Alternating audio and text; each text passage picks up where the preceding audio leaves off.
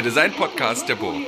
Let's start. Um, hello, welcome to the already fifth episode of the Hurra Hurra podcast. And today um, it's a bit special because, as you already hear, this is not as usual in German language, but in English language. And this has a very special reason because our guest for um, this episode is Imad Gebrayel, and we basically met, but really didn't met at the Hurra Hurra Festival last year because um, Imad came in with a proposal for his workshop, and through the open call that we have sent out, let's say three, two months in advance of the festival, and um, it was a pity because I couldn't really have dive into your workshop or meet you because I was so busy and not fainting because of being so busy and that's um, why I only can remember that you were wearing this the most wonderful suit uh, of the whole festival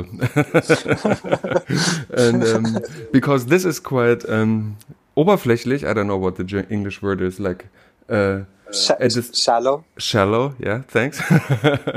that is quite shallow. I want to ask you to introduce yourself, please.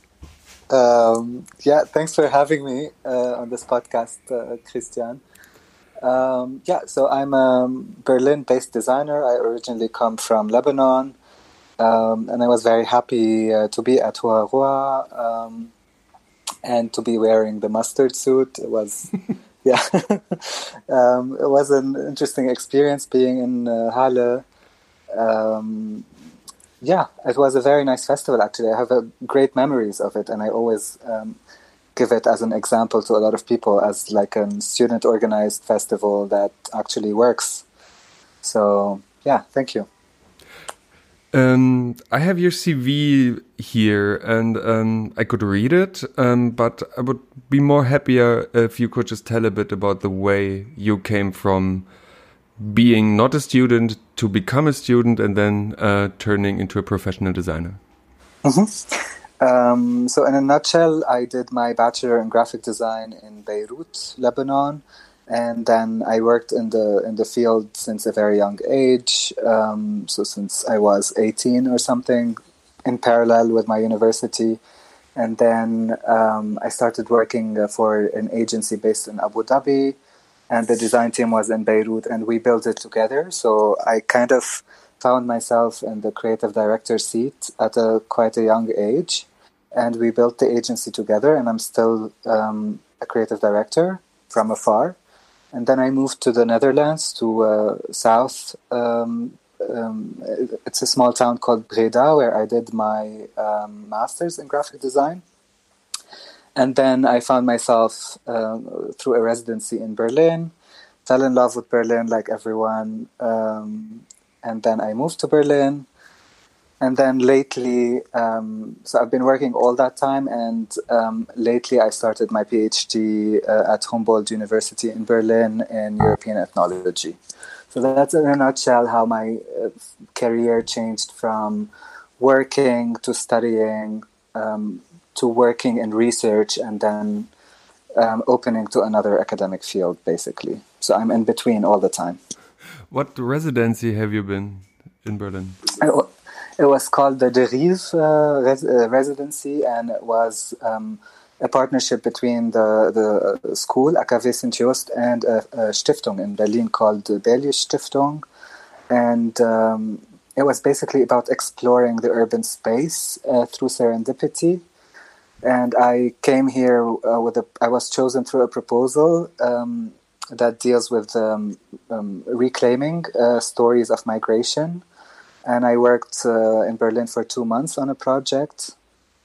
Um, and then I con- went back to Holland to continue my master's. And then, I don't know, things uh, kept happening in Berlin, and Berlin kept calling me for events and um, a lot of different things. And I found myself back here.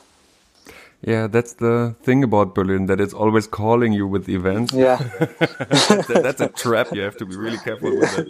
And, totally.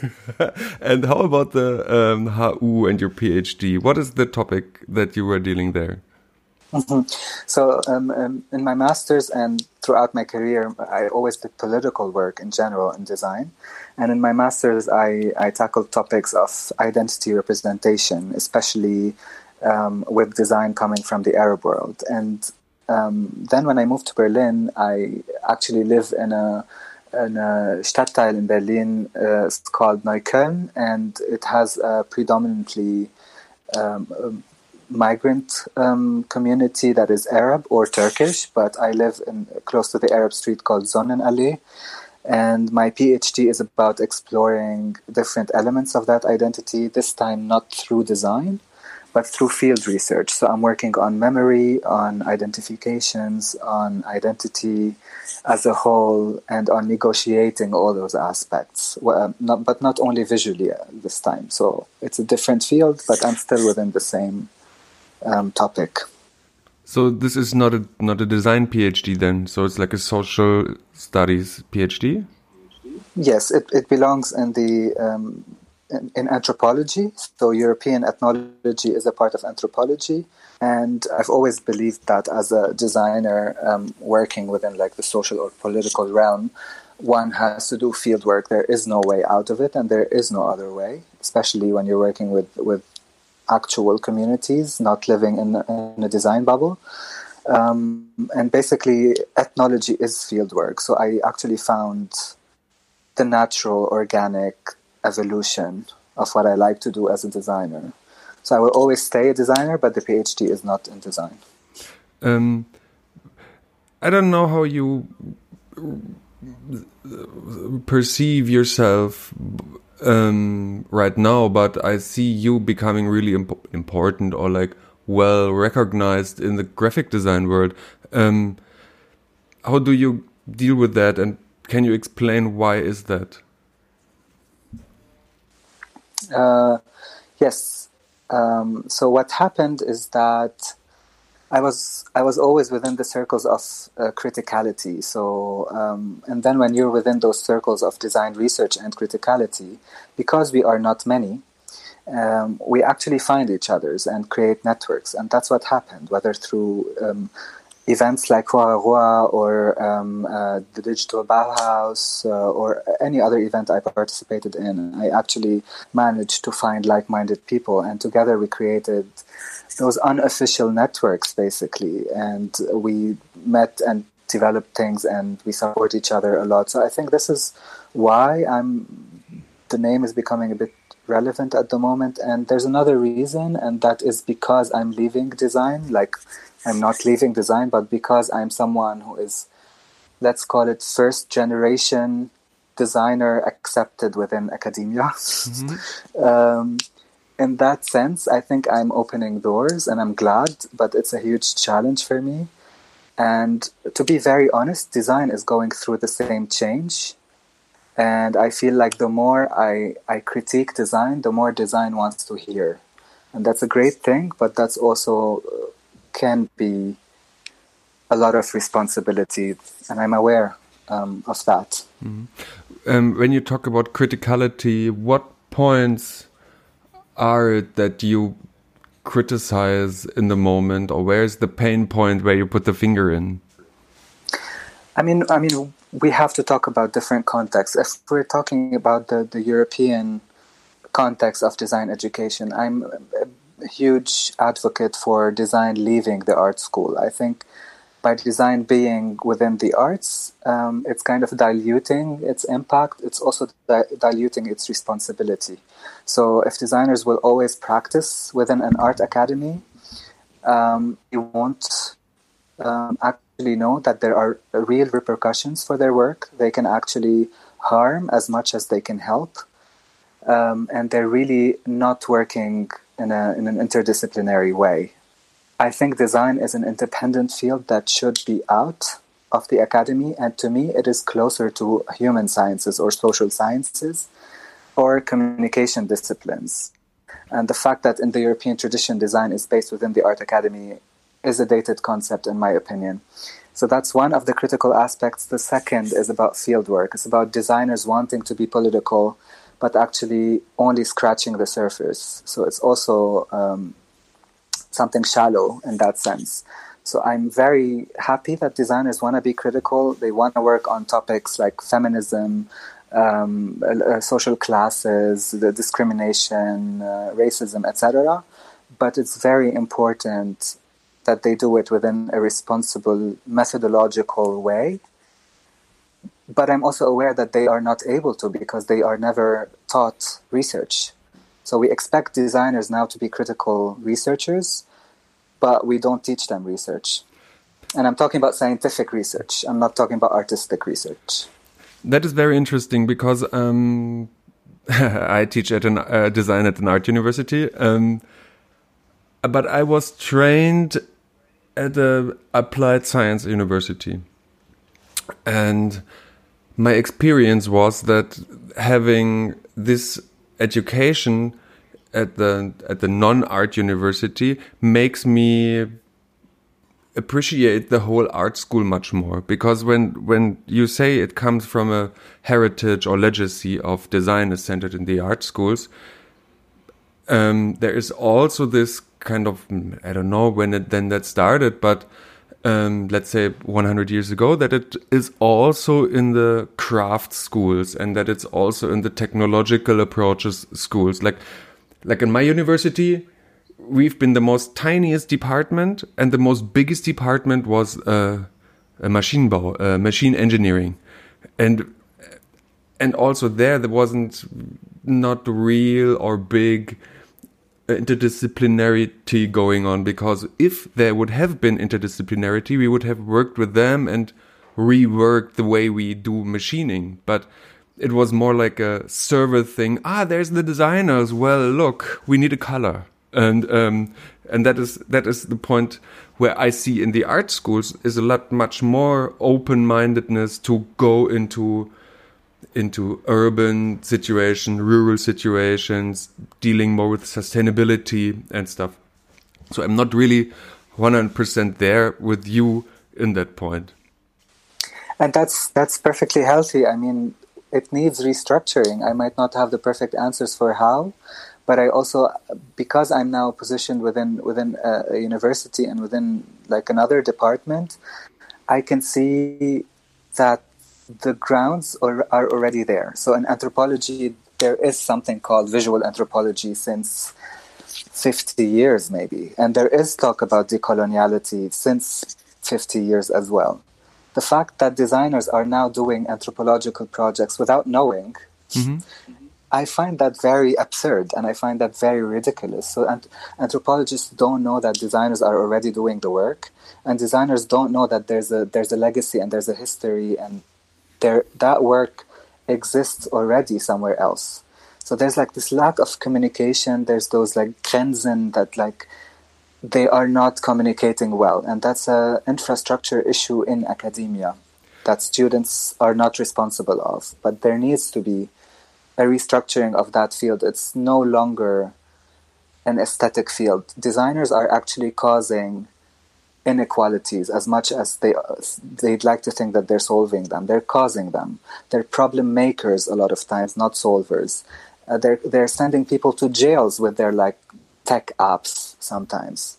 Um, they're they're helping governments and regimes monitor people instead of actually helping people have a better life.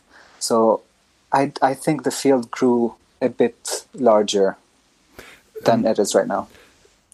I'm following you on that point, but I think maybe also for me, but um, I blame it to the uh, listeners that that do not know. What do you um, think of when you talk about anthropology? What is that in the core when you should explain it? in a nutshell, it's the study of societies, basically, of, of behaviors, uh, of rituals, habits, traditions, um, of how people interact uh, with different topics.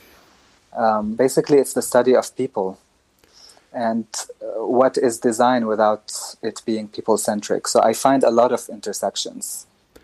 Yes, and, and I think in design education, it it is like that within the observing of people's habits and attitudes and the way they live and they work and how they do things and don't do things, it it can't be the whole um, studies. The studies are always related with the point of dealing with that, creating ha, solutions, but um, or detecting the problems and proposing workarounds and yeah and yeah and still it's this old 60s uh, solution oriented design approach that that is going to be taught in the in all the departments all around so it's oh you have to just see the problem and then um, create a create a solution I, I am seeing that changing i mean if we see amongst each other as design practitioners or design researchers, we all fly from a conference to another and we, we all participate in similar things.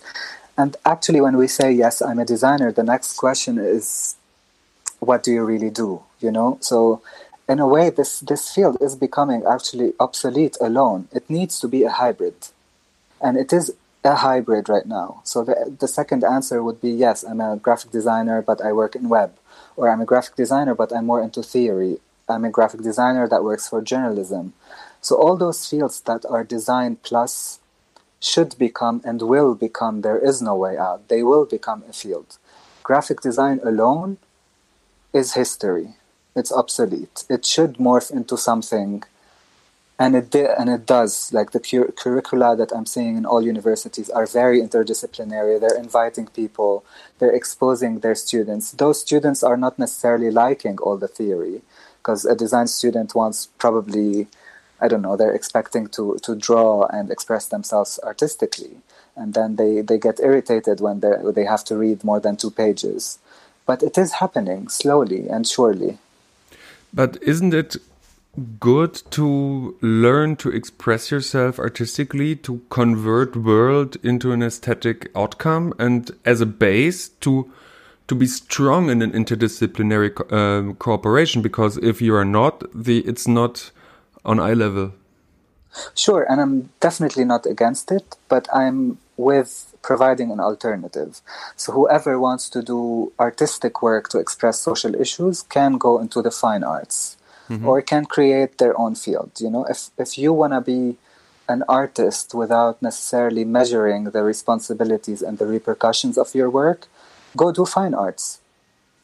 But mm-hmm. if you want to be a designer in, in 2020 plus, you have to be accountable for the harms that you're causing and the cultures you are rep- representing and the people you are working with or not working with and the people you're excluding from your work atmospheres and so on and so forth. So I'm definitely not against artistic mm-hmm. expression. I don't want to be misunderstood. But whoever wants, whoever thinks that that's priority should go into the fine arts. And maybe that's too radical, but I, I do like to cause some controversy. So. no, no, that's, that's, that's totally okay. And um, but but for me as a um, as a teacher in an in design context is let's say in an art school, but also like having workshops in outside of the school for me, it's totally reasonable and clear that that we should um, be within the world as designers and and work um, with with different people and listen and do all that stuff. Um, but sometimes, and there is a thing that that I see in in in our profession as designers is that though we uh, try to to be really, really good in researching and field researching and doing everything right, a lot of times um, the wish to us from, um, let's say, partners or people that we uh, contribute work to is, ah, can you please come up with something special, something that that twists the whole thing around? Like, and and I think this is something that comes within the freedom of being in an art school. So that is something that is that is not trained in the in the let's call Fachhochschule or Fach, I don't want to just like bother somebody from the Fachhochschule, but uh, or in in not art centered curricula. So then you will become not or like uh, in, a, in another talk I heard that there are two different approaches. There's market following and market leading. And so if you got to train, just do whatever what is needed then you just do that and then you will not come up with something new. But if you're gonna be trained creating ideas and coming up with new stuff, then you can contribute in another way than the others would do. Mm-hmm. Yes, let's let's call it a disciplinary turn we're in right now. So we don't know what we what's happening, but we definitely are in in some sort of a turn. And you can see the confusion in a lot of design programs, how often they Mm. change the descriptions and how often they, they, they need new courses. You can see that there is a turn. And um, confusion is not bad. We have Mm. to embrace it and we have to to ride the wave, maybe. And then change Mm. might come after. Yeah, yeah, you call it confusion, I call it contradiction. What is Widerspruch? Like this is something that um, where like two two points op uh, opposite opposite to each other, and um, like for example, in um, no, that's not no, that's not for the record. Anyway, and, uh, and and the other thing is that um, or like what we see in um, um, in the work of our students is the uh, is the wish to become political, and as you say, to be critical and uh, and address political issues, and you do that very much in your in your work, but maybe not through design, but um, with design. Let's say like this. Um, where do you see the most no, not the most, but the most common pain points um, when working political as a designer? Um, it depends on on the design practice. I mean, in my part, so I do come from graphic design, but I've seen a lot of problematics happening within graphic design, but also with other disciplines like social design, for example. It's it can be a very problematic discipline, and I'm, I mean, I will be teaching within a social design program, so I'm hoping that we can make changes from within slowly, but I think the pain points are that students are not equipped. They want to be political and they have all the right and they have all the goodwill. And a lot of them know theory more than me and you. Mm-hmm. And a lot of them come and can recite and name drop a lot of theorists and they're very politically engaged. And it makes me so happy that this new generation is by choice like that but we are failing them, and that's a huge pain point. We are failing them by not training them. Um, so, if those designers want to do critical work or research and then apply to conferences, they don't even know how to format a research paper or what is methodology. Or, of course, I'm exaggerating right now because they should. I mean, they can research that. It's not that difficult, but they're not trained to actually know what is a conference, how to participate in one, how to get an abstract to get approved, how to write research. Uh, those like techniques of scientific work that can get critical design students into really large um, platforms are absent. So at the end of the day, you get a student who wants to, to be political, and a lot of times and a lot of contexts, they end up creating an app or a website or a brand. It's always like a visual outcome. And I, I'm one of those who actually were forced into creating a visual mm-hmm. outcome as part of my master's because there, there was no one before me who said, no, I want to create research. My research is my master's project. They were like, yes, we love that, we appreciate that. But you know, for accreditation purposes, you still need a visual project. This is ridiculous and we should stop that because the new generation is very very knowledgeable they're not stupid Yeah. And regarding that, I just can just tell a story too. Um, in the industrial design masters at the Burg, there was a, a student called Konrad Schoch, and he was um, um, researching um, circularity of mobile phone screens. Because mobile phone screens, um, um, maybe I'm doing him wrong because I'm citing him not exactly, but mostly come from two companies that are situ situated in Korea, South Korea, and they um, sell or all the or produce all the um, um, displays for all the telephones.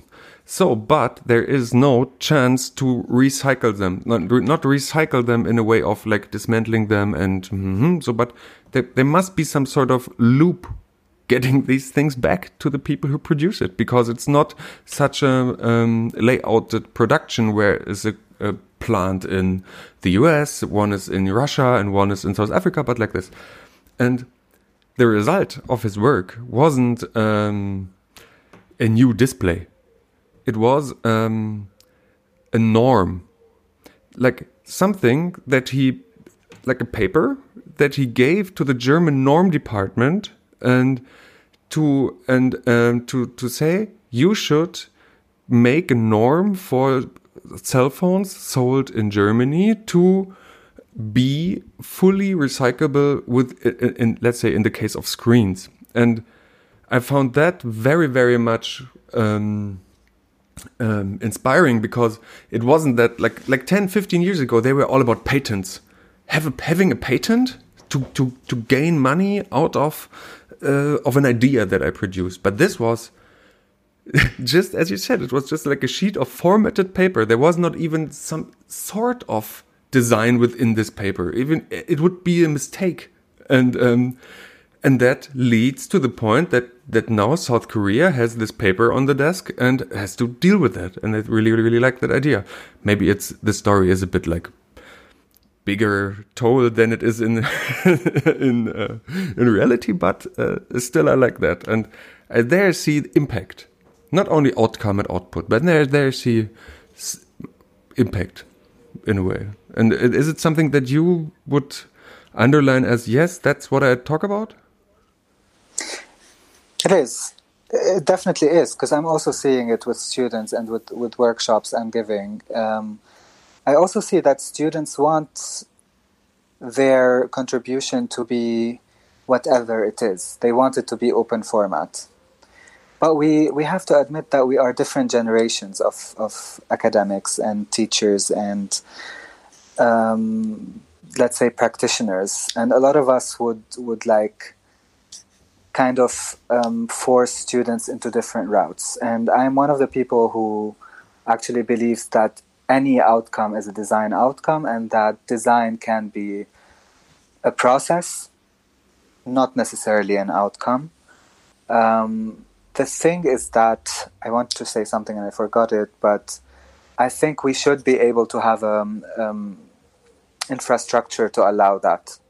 So if a des- if a designer wants to present a paper as an outcome, they need to be um, aware of what that is and how is that done, and not only giving that as an option or not only using that as a way out. Because research mm-hmm. is not a way out for a designer; it's actually much much more work and and actually designing the research not designing the research is also a statement as much as it hurts me to to uh, um, typeset a paper about decoloniality in times new roman i have to do it mm-hmm.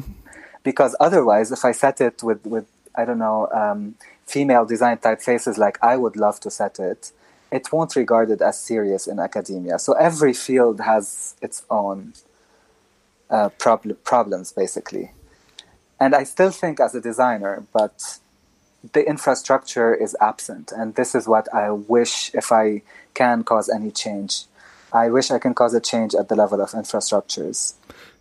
When I remember myself, um, when I when I um, left uh, the university and get, get into like practicing design, I started to write papers um, for um, conferences and all that stuff more on a on a technological um, interface design area. And this whole scene was uh, in a way that much um, how you say um, like the paper the, the, the style of the papers framed the way they look into the world. And um, having these papers all in the same way made all the projects somehow the same and and they lack they lack the sort of design impact that is needed to make it to bring it out of this demo state out of this um, weird there's a table with stuff on it or there's a wall with a poster but it, it didn't really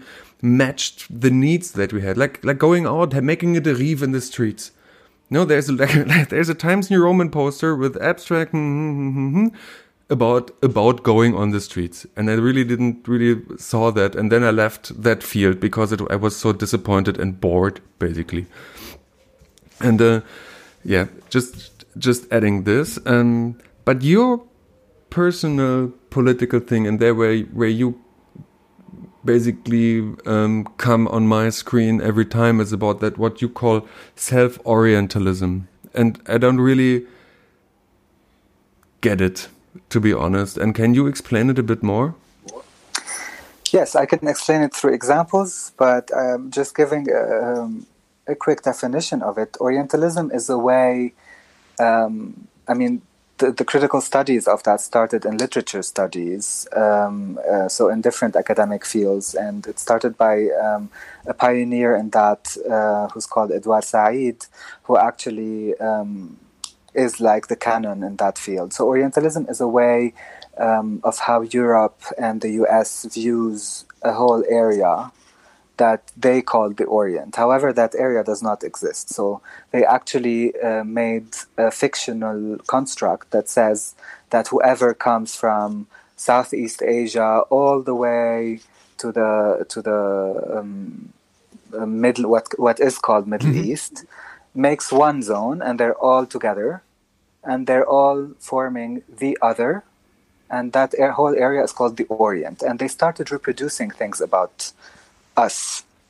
Uh, so i come from lebanon and i come from i'm a i make part of that uh, consciousness or, or that construct as well. And they started producing things. A very easy concept to understand is aladdin Aladdin, mm-hmm. for example, the movie that we all know, is set in a fictional place called Agrabah, and you can never tell if that's in India or in uh, Saudi Arabia or in Syria or so it's a place that combines all those dark people together and is actually full of exotic stuff like so there are flying carpets and camels and magic uh, and people who steal and people who shoot things and there's all this like mystified appeal to that place. And that was made in all disciplines. So not only Aladdin and film or gaming or animation, that was made in all disciplines, in literature and how um, travelers used to go from Europe to that region and then come back and tell all those stories about the harem and the sex and the dirtiness and the backwardness and the camels. So all those like negative attributes that are totally contrasting with like the rationality of Europe and the greatness of Europe and the modernity. All that created this image. And through coloniality, through colonialism, basically, that area was colonized for long.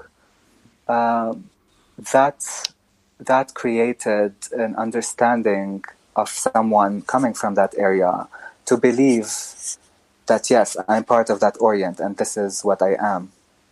And then if you are um, if you are trained for like years and years and years through colonialism that you are backwards that you are um, uh, all those negative connotations you will start believing them and reproducing them so till now we are uh, studying in a french system in lebanon so on and so forth. And we believe those those connotations. If our education is still colonial, we believe those concepts and we start reproducing them in design. That's why in a lot of Arab quote unquote design, you see a lot of stereotypes. You see deserts and camels and arabesque and Islamic calligraphy.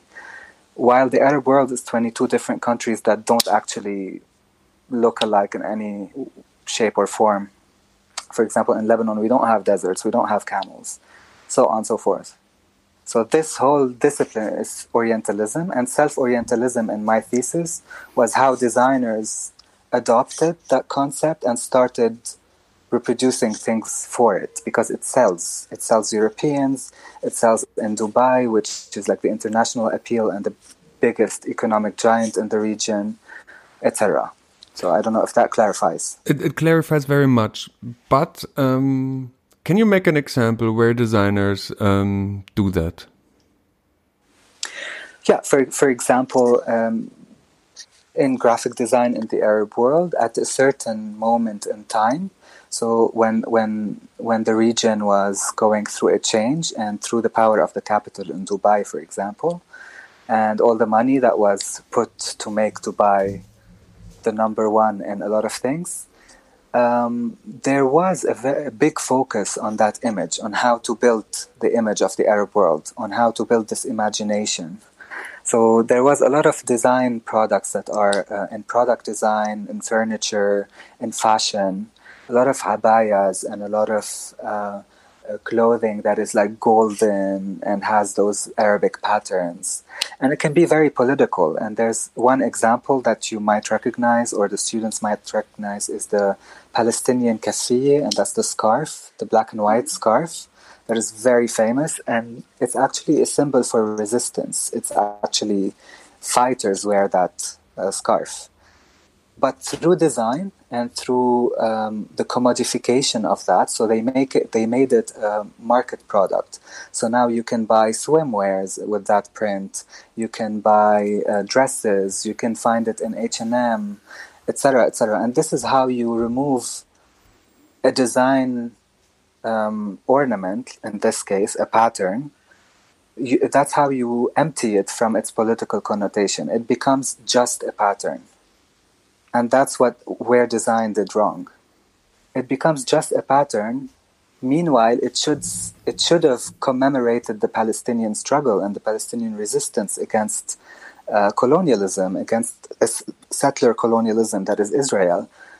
It has more connotations than it actually is reflected through design. Should it be holy then in a way? Like like unadoptable like not meshable and, and how, how you would um i don't want to say something wrong. That, that's why i'm quiet. I, I, get what you want i get what you want to say. Nothing is holy and nothing is untouchable. Mm -hmm. Itself the pattern does not come from palestine the pattern comes from iraq and it was a fisherman's pattern mm -hmm. it was it was inspired by the nets uh, that the fishermen used to, to get fish. So, however, you cannot take an object without its connotations. You have to acknowledge the connotations as a designer and not strip that object or that symbol from its meaning, basically. So I cannot now take a Nazi symbol and tell you, no, it's just a visual, mm-hmm. right? I take it, but I take its history with it and I put it within a context that can be critical or can be supportive of a certain cause or can be uh, paying tribute to a certain culture. And this is what appropriation is when you take it without its meaning and reformulate it and produce it to a different audience. So you cannot take an object without its meaning as a designer. Of course you can. And it's your right to take things and develop them and and produce new things with them. But there's nothing existing in void, in vacuum, nothing. Yeah. Yeah. Yeah, I'm very, I'm, I'm very much with you, but I have, have to admit that I learned it just recently because um, I I saw it as some sort of freedom to ah well there is uh, an interesting pattern why not taking it and making a flyer out of it and it started it or it, let's say it's it, it's it's a it's a constant flow of gaining consciousness about it. Like like for example, making a flyer with a woman on it. Why is the woman on the flyer? You know it from the Berlin thing. Um, when there is the um, the soul explosion parties where they where they have all the stickers on the um, on the uh, traffic light posts, and it's always a black lady on it with an afro, and then there are some like vinyl record things on it and you and I'm always thinking, hmm, why? What is that related to that? And it and I think it's the same thing with um, with that. And um, my colleague um, in university recommended me a book that I didn't read, but um, the title of the book is something that is in my mind since she told me about it, and it's called Everything But the Burden. And um, this is something that, like, just that sentence gives me a lot of um, explanation on what appropriation is. Like, it's not that we And uh, can can you tell me what is the um, the um, the scarf cloth from Arafat called that you've been talking about? Kafiyeh. Kafiyeh, yeah. So you, I just can't take that and wear it and become something like a political understanding person because um, I still do not take the whole struggle with me, and that and that is something that it's just that sentence, everything but the burden, that gives me ah shit. I can can't wear a um, like a nice pink um, hair uh, clamor and pretend that I'm soft and uh, and female understanding, but don't take the whole mental load that a woman is gonna take in a uh, in home situation stuff. So this is something that we, like my generation, and um, didn't learn in arts uh, in in university. That we did haven't been sensitified for that, or what do you call it? I don't know the yeah, English word. and and this is why we need to teach designers to research. Yeah.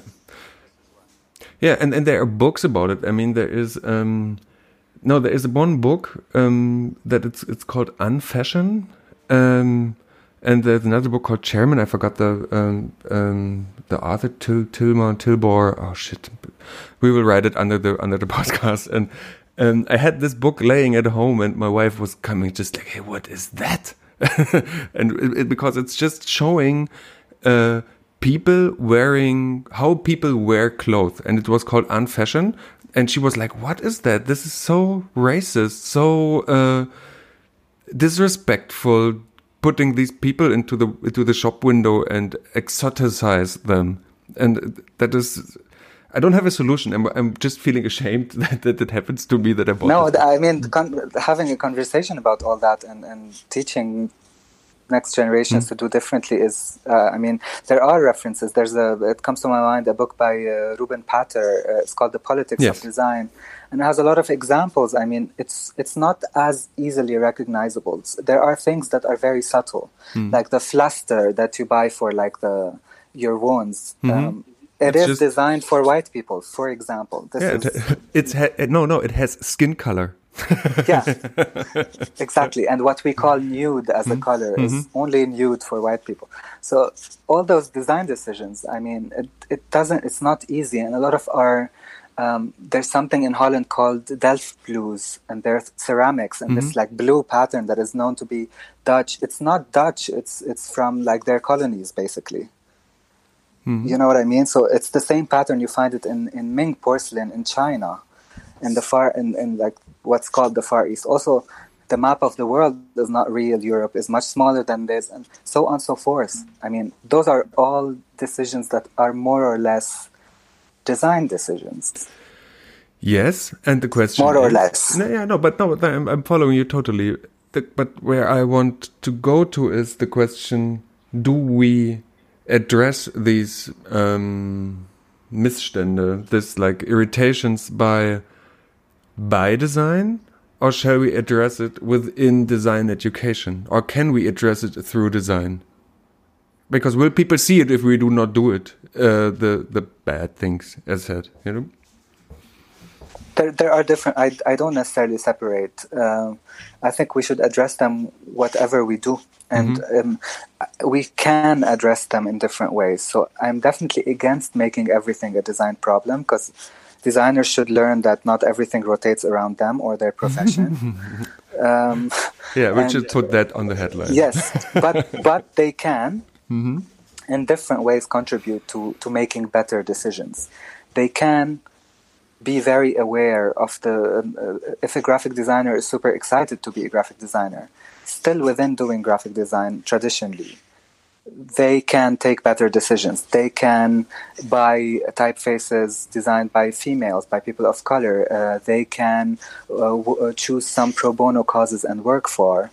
Um, they can make a lot of different decisions a lot a lot of decisions that are ingrained in our choices they can pay interns and i know this sounds ridiculous but a lot of interns are not paid. They can pay speakers fairly in conferences. Um, they can actually make sure their conferences are not only gender um, balanced but also culturally balanced because things exist in, in a sort of intersectional way. So it's not only yeah making sure we have more than 50% females But what if you have 90 females, but they're all white? You know, so things happen intersectionally. Designers need to take all those decisions in mind. I'm not telling every designer to go uh, do like a lifetime of research and paper writing.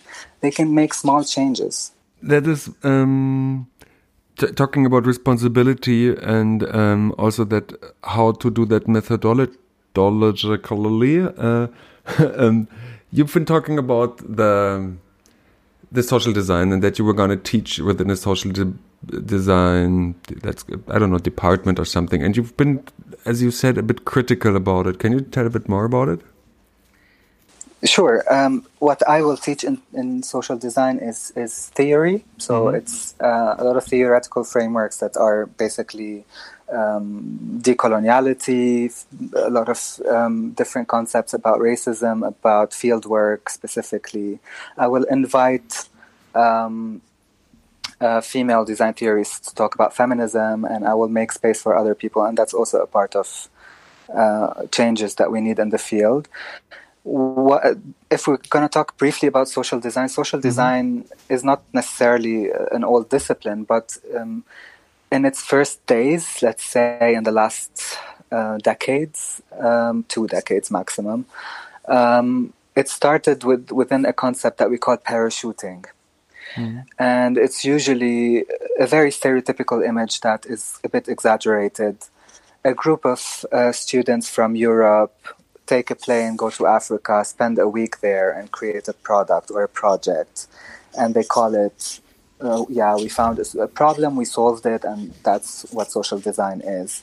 This idea was also encouraged by corporations like IDEO, who uh, actually work within that field, and more and more promoted by something called design thinking, which is one of like the the most problematic concepts um, in design that actually harmed more than it helped. Um, so social design comes from that very colonial process of wanting to save underprivileged context. And a lot, a lot of times, there are many examples of where social designs um, caused a problem instead of uh, saved a community. There is no way you can you can actually uh, get to know a problem. Um, in one week, there is no way that a design solution can solve a problem, especially if it's caused by a structure, by a system.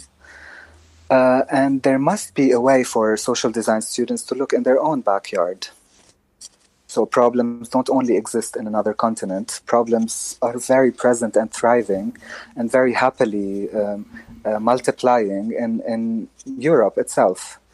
Um, so there needs to be a restructuring of social design. It cannot exist without proper field research.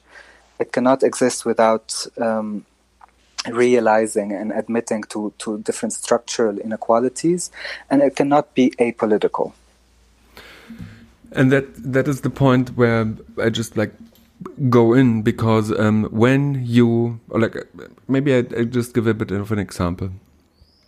Um, beside my work as a professor at the university, um, I run a design studio, and within the design studio, we have like a non-profit organization, which is basically a gemeinnütziger Verein, as we say in Germany, and um, um, within this um, constellation, we apply for public money to run, um, um how do I explain it, to run a driving digital fab lab that goes into the rural areas in East Germany to bring creative technologies to people who do not have access to that because like the next fab lab is 200 kilometers away. And we started a bit from that point. Like I, I think we did a lot of things wrong, as you said. Like we get going there and has this like, well, we are the guys and we know it, and you we now bring you technology, and so you can thrive for a better better living. That, um, but still, we knew before that this was gonna not gonna work, so that's why we did field research before and did um, ask the people, ask a lot of people, and um, according to the um, to the funding institutions, we managed to get a good plan together. And then we've been running this um, this Fabmobile, this driving um, workshop, um, to have it now in the third year. But um, we can't go on like this anymore because we have to be much more political because we will not get it over this kind of project state. You know, we have to get it more into like integrated in in the whole financial system of the uh, uh, of the region. It can't be a thing that we we bring the money, we bring the infrastructure, we bring the people, but it should become from from them, and that is only working when we go into the politics. That is not like designers.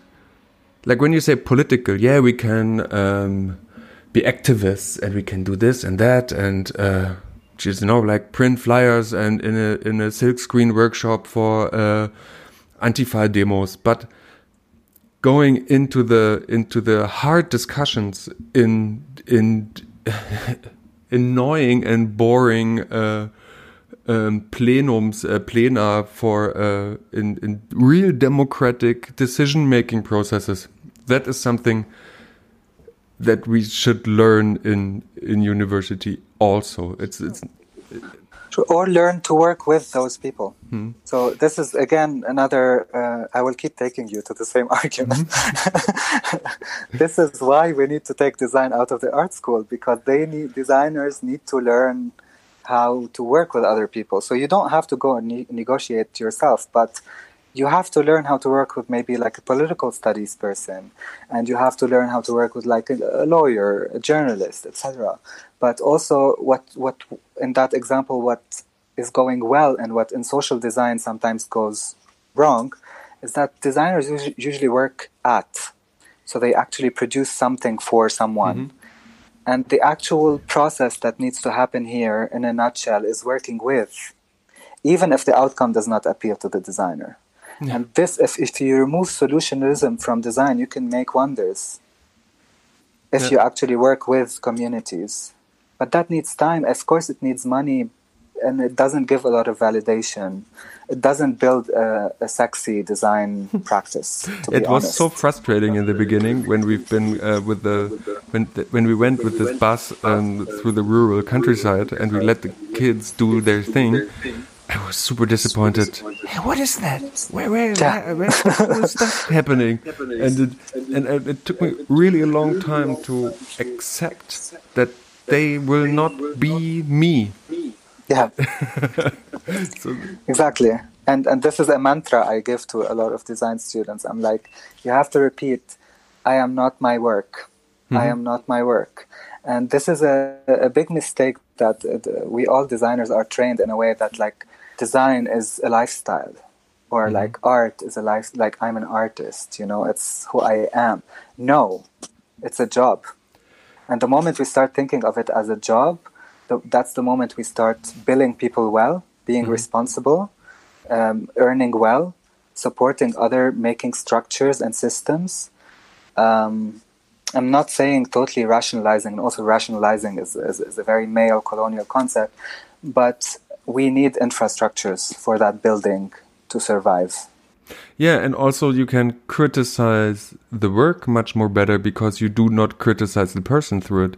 Um, like that is that is something that finding objective arguments for the work is, uh, is something really really important and and not like if I could just like um, uh, that's not what I do. But if I would do crush an idea of a student, like this is on this, these points, these points, these points, these points, these points does not, let's say, just make it short. It's wrong. It's not good. It's, it's bad. Um, then usually I, I do not criticize the person who does it, but through this, um, kind of mindset that you just like work from your out your inner self this uh, like that you just that that you're like a Querl is it Querl Steinbruch where you just like take the stuff out from you and and you are the resource um, that that makes it totally complicated to work with. I could not imagine to to work with art students because it's I, I used to do it in the University of the Arts in Berlin. It was it, you can't talk to them in the end because it's the, all their argument is no I like it like that and that's exactly but but this is also a lack of, of criticism who teaches mm-hmm. designers how to critique or to receive criticism mm-hmm. there is no design criticism there are few big names that call themselves critics, but there is no discipline. Yeah. So, uh, I mean, that's another uh, story, maybe, but this is very in, important in design education critique. Mm-hmm.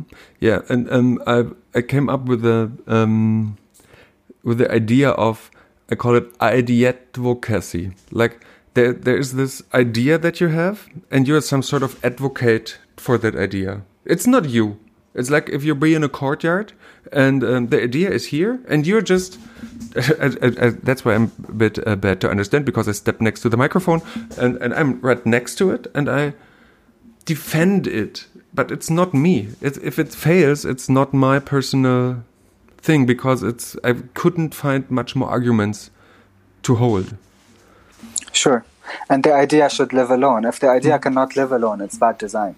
But that's that's a mm. that's a yeah. I think that's a big topic as well, but it's equally important. Hmm. Um, I'm just I'm just because we are already near uh, near an hour um, talking. Um, you do the after show specials, and um, can you tell me there was this? Um, no, it it will still happen. The um, the thing in uh, in Berlin. Um, can you tell a bit more about Orientalism and identity and the uh, event that's going to happen? Uh, yes, it's uh, so I don't know if when when this podcast will be out, it will probably have happened. So it's in June 25, and it's a lecture or a presentation that is not academic. So it's targeting um, practitioners basically. So it's a lot of visual examples on what Orientalism is, on how can we designers um, be aware of those examples and make better decisions. It's a lot about like how the exa- how how we talked in this conversation, but a bit more interactive and visual. Um, this term, um, and I use it because I kind of I don't know I'm becoming known for it for a reason I don't know but what I want to to highlight through that presentation is design that represents reclaims and represses uh, so it's really important to know the, the role of design as a representational mm-hmm. tool mm-hmm. so it's one it's a communication discipline so we represent people and cultures and uh, we can with design repress and create a lot of uh, horrible things, a mm-hmm. lot of mm-hmm. problematics. And we've seen, even in branding, the strongest brands in the world. Um, I don't know, the Nazi brand is, is one of the strongest brands in the world. Make America Great Again is one of the strongest brands in the world. Those are, were designed. There is a guideline for, um, for mm-hmm. those brands. Uh, and the, the, third thing is to reclaim, because through design and through um, creating counter design projects and mapping is called counter mapping. Mm-hmm. and it's a field that exists since, since a very long time and i also talk about it.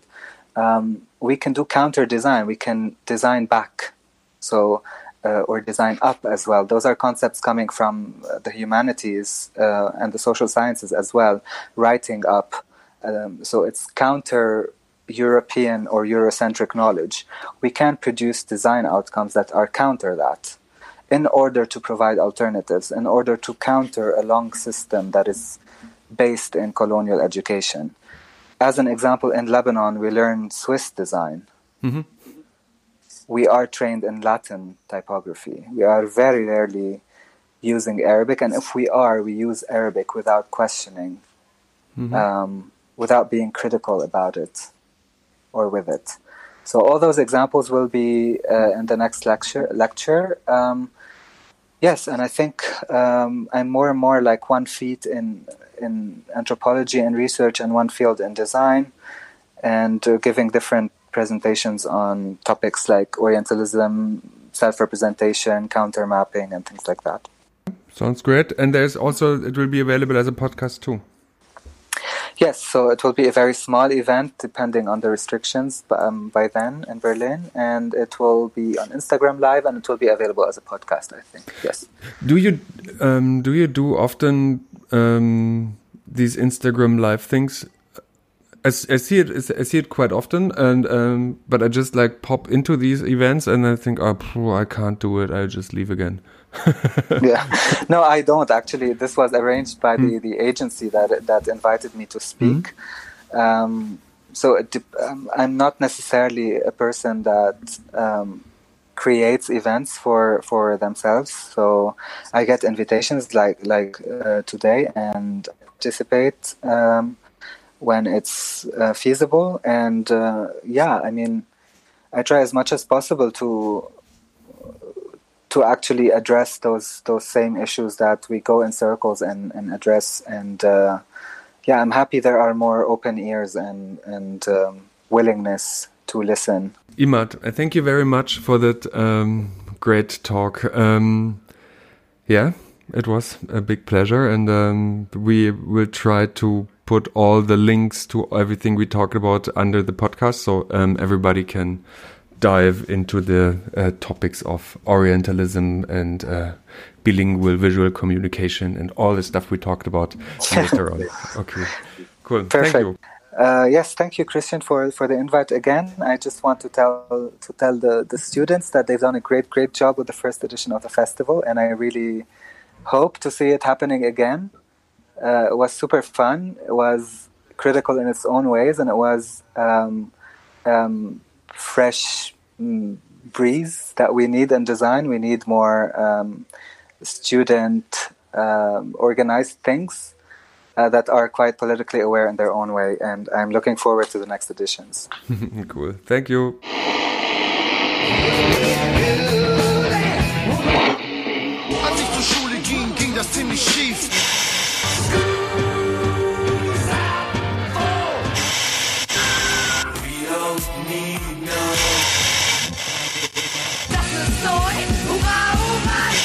Der Design-Podcast der Burg.